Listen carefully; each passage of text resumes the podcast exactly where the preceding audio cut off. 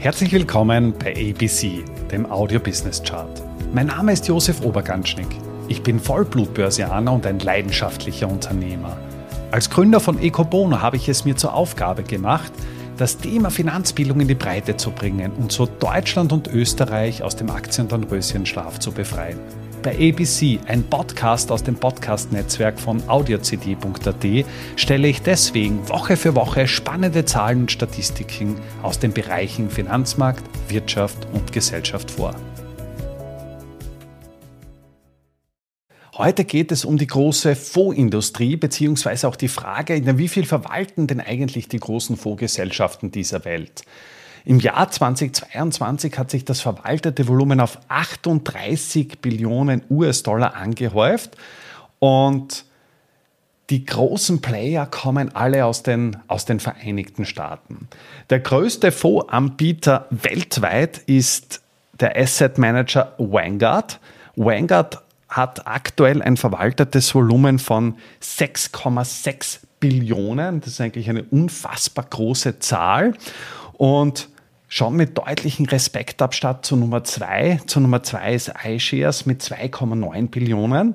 Das heißt, Vanguard hat schon nahezu doppelt so viel Assets als eben die Nummer zwei. Und wenn man das auf das gesamte Vermögen ummünzt, dann haben die Top zwei Anbieter, also Vanguard und iShares, zusammen einen Marktanteil von 25 Prozent.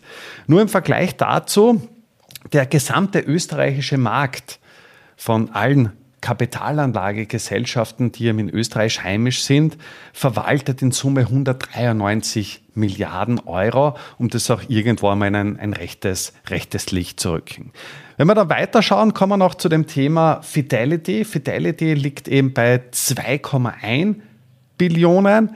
Wir haben American Fund mit 1,9 Billionen, State Street, auch ein großer Anbieter mit 1,1 Billionen. Und damit haben wir an und für sich schon all jene Asset Manager, es sind fünf an der Zahl, die eben die Billionen Dollar-Hürde überschritten haben. Dahinter kommt dann noch Invesco, JP Morgan mit ungefähr 700 Milliarden, BlackRock, was ja auch zu iShares hinzuzuzählen ist. Aber iShares ist eine Marke von BlackRock mit 690.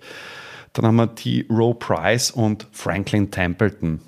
Und wenn man das Ganze sich jetzt noch ein bisschen genauer anschaut und sagt, ja, wo kommen denn eigentlich die, die großen Zuflüsse her, dann äh, ist es eben so, dass es eben drei Fondsanbieter gibt, die im Jahr 2022 Zuflüsse erzielen konnten. Das ist auf der einen Seite einmal der Anbieter Vanguard, also der Branchenprimus. Der Branchenprimus hat eben 101 Milliarden Dollar an Zuflüssen, an Net Inflows, also quasi alles, was Zuflüsse sind, abzüglich der, der gesamten Abflüsse eben erzielen können. Das spricht man dann eben von einem organischen Wachstum, das heißt, dass mehr Geld investiert wird, als herausgenommen wird. Die zweite treibende Größe ist ja die Performance der jeweiligen Produkte.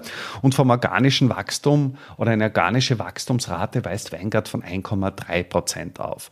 Und dann ist es spannend, dass eben die Nummer zwei iShares zwar die Hälfte des Volumens oder weniger als die Hälfte des Volumens verwaltet mit 2,9 Billionen, allerdings deutlich höhere Wachstumsrate aufweist mit 6,8 Prozent. Und wenn man das in Zuflüssen ummünzt, dann hat iShares eben 222 Milliarden Euro Nettogeld aufgestellt im Jahr 2022 und damit mehr als doppelt so viel als der Branchenprimus Vanguard.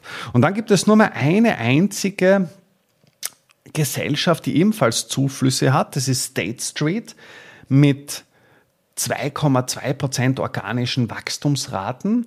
Und wenn ich mir das Ganze anschaue, dann ist es so, dass eben diese drei Produktanbieter sehr stark für den klassischen ETF-Bereich beziehungsweise für passive passiv gemanagte Produkte stehen.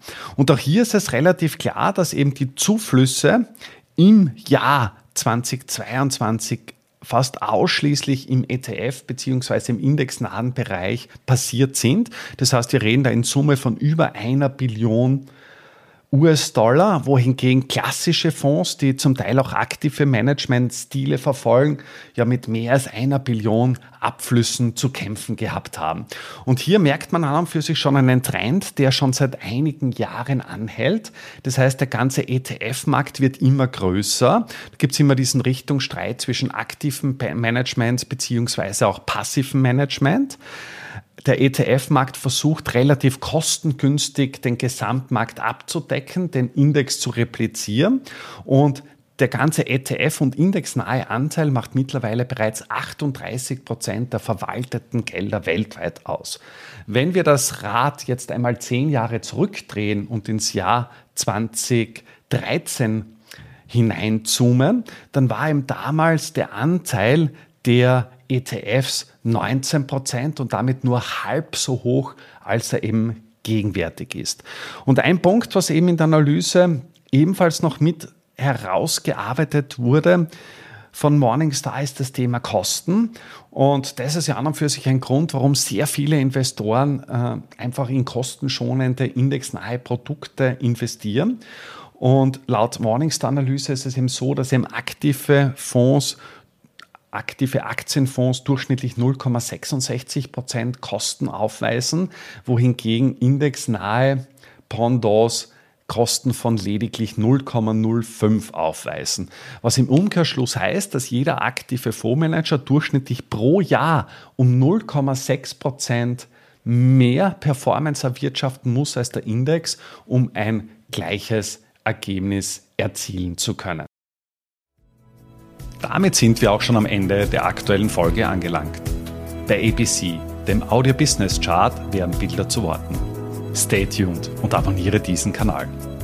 Ich wünsche dir eine schöne Zeit. Bis zum nächsten Mal bei ABC, dem Audio Business Chart. Servus und Baba.